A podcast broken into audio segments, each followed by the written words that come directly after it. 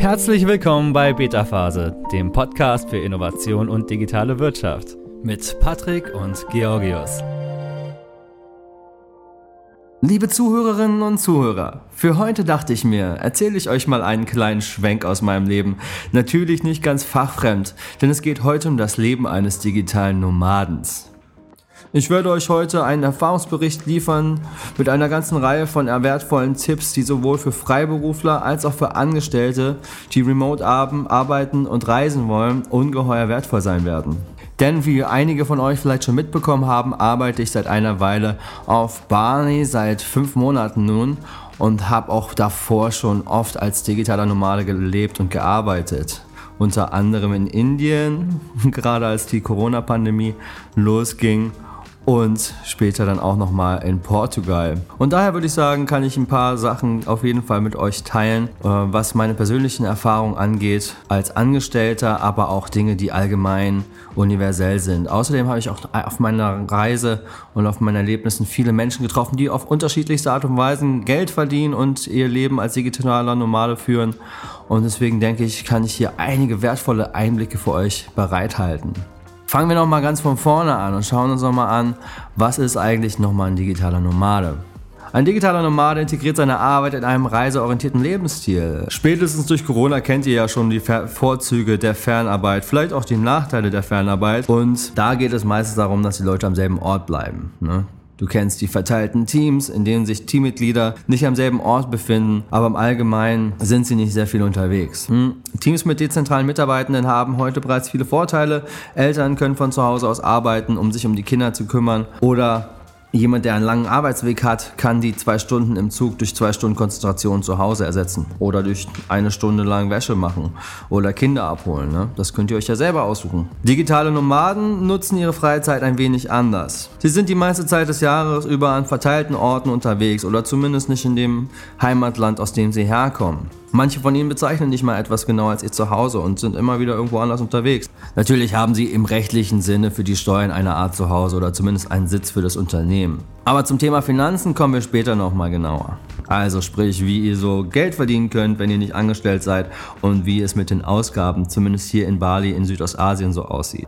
Okay, aber ich nehme an, die meisten von euch sind mit diesem digitalen Nomadenbegriff schon einigermaßen vertraut. Aber ich wollte eine kleine Definition vorweggeben, weil ich jetzt nicht davon ausgehen will, dass jeder sich damit so sehr beschäftigt hat wie ich oder meine Umgebung. Aber vielleicht interessierst du dich wirklich dafür, für ein Leben außerhalb deines Zuhauses in Deutschland und möchtest mal gucken, wie man sich darauf vorbereitet. Also, zuerst mal, Hand aufs Herz. Wovon könntest du dich niemals im Leben trennen? Brauchst du deinen großen Schreibtisch, deine Dolby Surround Anlage oder dein Ablagesystem für deine Dokumente? Ich persönlich vermisse täglich meinen großen schwarzen Schreibtisch, den ich sogar noch auf einen Stehtisch umstellen kann elektronisch. Und natürlich meinen Schreibtischstuhl und meine großen Bildschirme, die ich hier sonst nur in einem Coworking Space bekomme. Aber digitaler Normale zu sein bedeutet, dass man sein Hab und Gut zusammenpacken und in die nächste Stadt ziehen und einfach wieder anfangen kann zu arbeiten. Das heißt, dass man sich frei von vielen Dingen machen muss. Das hieß, dass ich mich frei von vielen Dingen machen muss. Gott sei Dank liegt es zumindest in meiner Natur nicht, viele Dinge besitzen zu wollen oder zu benötigen. Ich bin persönlich schon zufrieden, wenn ich meinen Laptop habe. Und naja, ich muss schon auch einiges mitschleppen, weil ich habe hier so mein, mein Mikrofon, meine externe Soundkarte äh, ein Ringlicht für Social Media und auch meine Reisegitarre. Also ich selber schleppe auch noch einiges mit. Das sind die Sachen, auf die ich wirklich nicht verzichten möchte. Wenn ich ins Hard auf Hard komme, könnte ich wahrscheinlich noch, na, wenn ich richtig drüber nachdenke, so richtig was verzichten möchte ich von dem, was ich hier habe, eigentlich nicht. JBL-Box habe ich auch noch sogar mit am Start, um Musik zu hören. Also, ich weiß selber, wie schwierig es ist, wenn man an die Dinge denkt, die man täglich benutzt. Vor allem zu Hause, wo man eigentlich alles zur Verfügung hat. Aber um ein digitaler Nomade zu werden, musst du so viel wie möglich digitalisieren und auf den Rest verzichten. Verzichten, allerdings nur in dem Sinne, dass du keinen Bürostuhl bei dir hast. Natürlich gibt es immer noch eine Menge Coworking Spaces an vielen Orten. Dazu erzähle ich euch später noch mehr. Hier in Canggu auf Bali, wo ich momentan lebe, leben sehr viele digitale Nomaden und davon sind einige auch Mitglieder in Coworking Spaces und die haben von dort aus alles, was sie eigentlich brauchen. Schnelles Internet, Stühle, Bildschirme, also das geht auf jeden Fall klar. Also, du musst natürlich also selber entscheiden, was du alles brauchst, womit du nicht leben kannst und womit du leben musst und was du potenziell an Orten wie Coworking Spaces finden kannst, sodass du es nicht persönlich mitnehmen musst. Jetzt also, gibt es natürlich noch andere Sachen, die dich davon abhalten könnten, ins Ausland zu gehen. Vor allem, wenn du Angestellter bist und es auch gerne bleiben möchtest. Denn als Angestellter, Angestellter musst du, so wie ich es damals auch, natürlich mit deinem Arbeitgeber sprechen. Das Gute ist, dass dank Corona fast jeder mit dem Konzept von Fernarbeit vertraut ist. Falls nicht, was mich sehr wundern würde, dann schlage vor, dass man sich langsam herantestet. Vielleicht testet ihr vorab im Team die Fernarbeit, während du dich besonders hervortust, um auch später grünes Licht für das digitale Nomadenleben zu erhalten.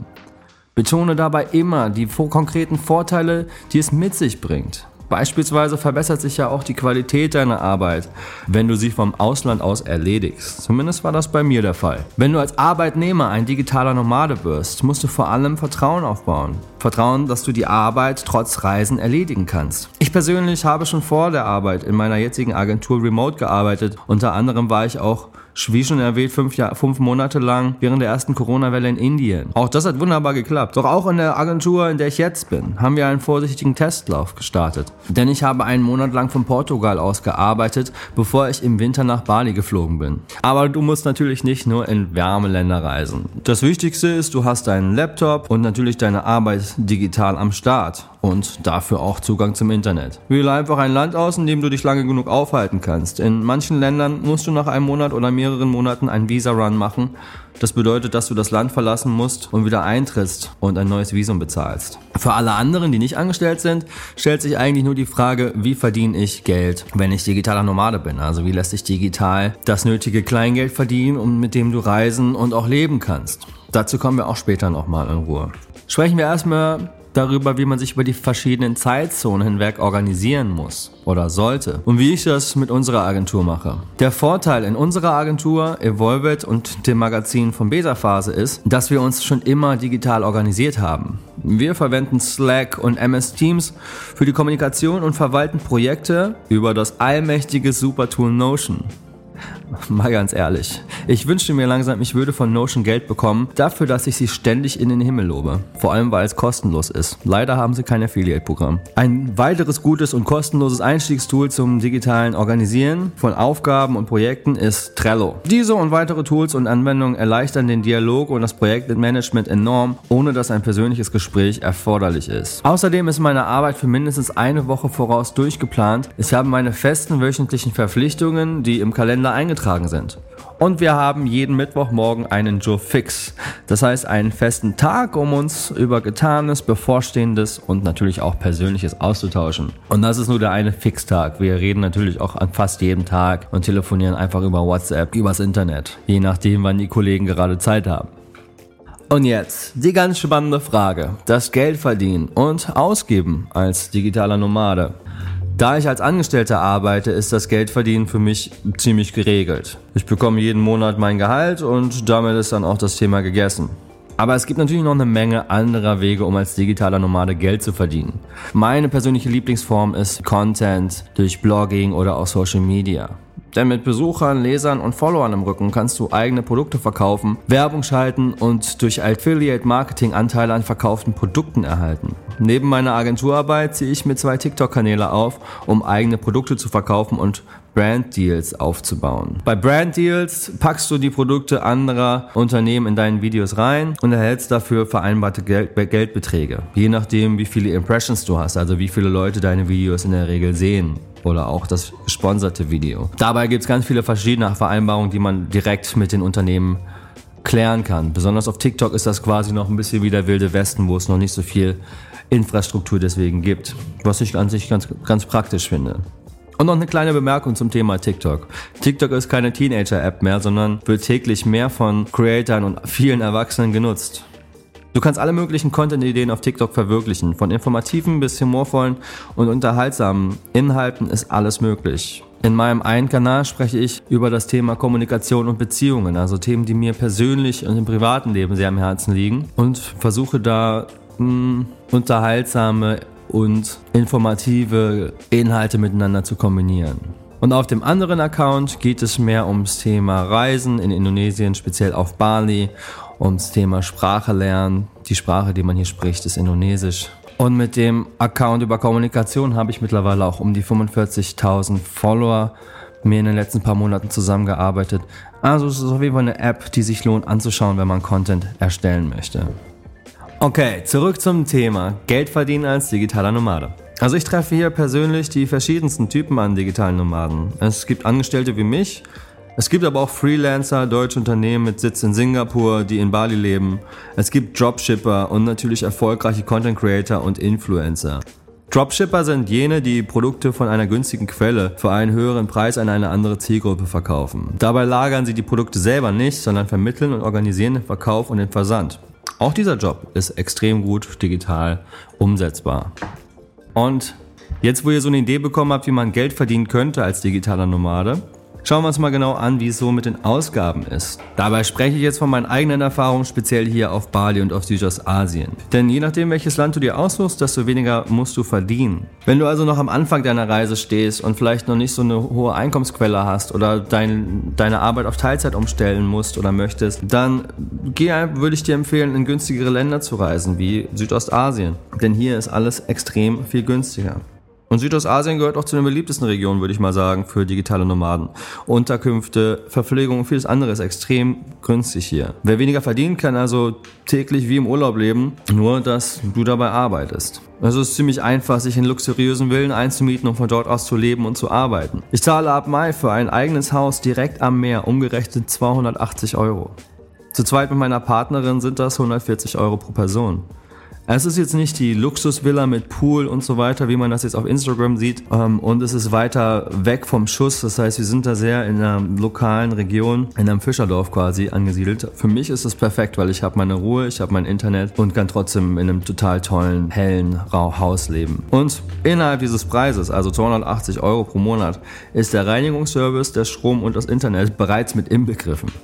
Und bei diesem Ersparnis dachte ich mir, lasse ich mir doch auch noch einen Koch raus, der sechs Tage die Woche täglich eine Mahlzeit für uns kocht. Das sind für umgerechnet weniger als 100 Euro monatlich, inklusive den Einkaufskosten, also den verschiedenen Zutaten. Und wenn ich dann doch in den günstigsten Restaurants essen gehe, dann bezahle ich selten mehr als zwei bis vier Euro für zwei Personen inklusive Getränke. Aber da werden die anderen Nomaden auch andere Preise nennen. Ich gehe nämlich nur in die wirklich lokalen Orte zum Essen. Also dort, wo die Balinesen essen gehen und weniger Touristen zu finden sind. Aber selbst in den touristischen Restaurants, die man hier in Canggu findet, erhältst du gute und westliche Gerichte für drei bis sechs Euro pro Person. Also verhältnismäßig immer noch sehr günstig.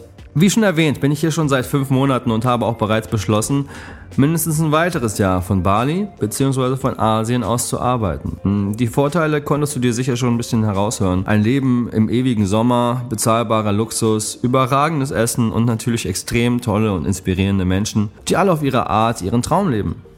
Ich wache jeden Tag mit einem Lächeln im Gesicht auf und schlafe grinsend ein, weil es wirklich so unglaublich schön ist, wie man es sich vorstellt. Zumindest für mich.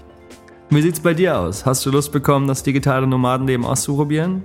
Wenn du jetzt bis zum Ende durchgehört hast, dann hast du wahrscheinlich ein bisschen Interesse oder bist schon dabei, dich vorzubereiten. Wenn du digitaler Nomade werden möchtest und Fragen hast oder einfach nur quatschen möchtest, dann schreib mir doch eine E-Mail an patrick at betaphase.blog. Die Mail findest du auch nochmal in den Show Notes.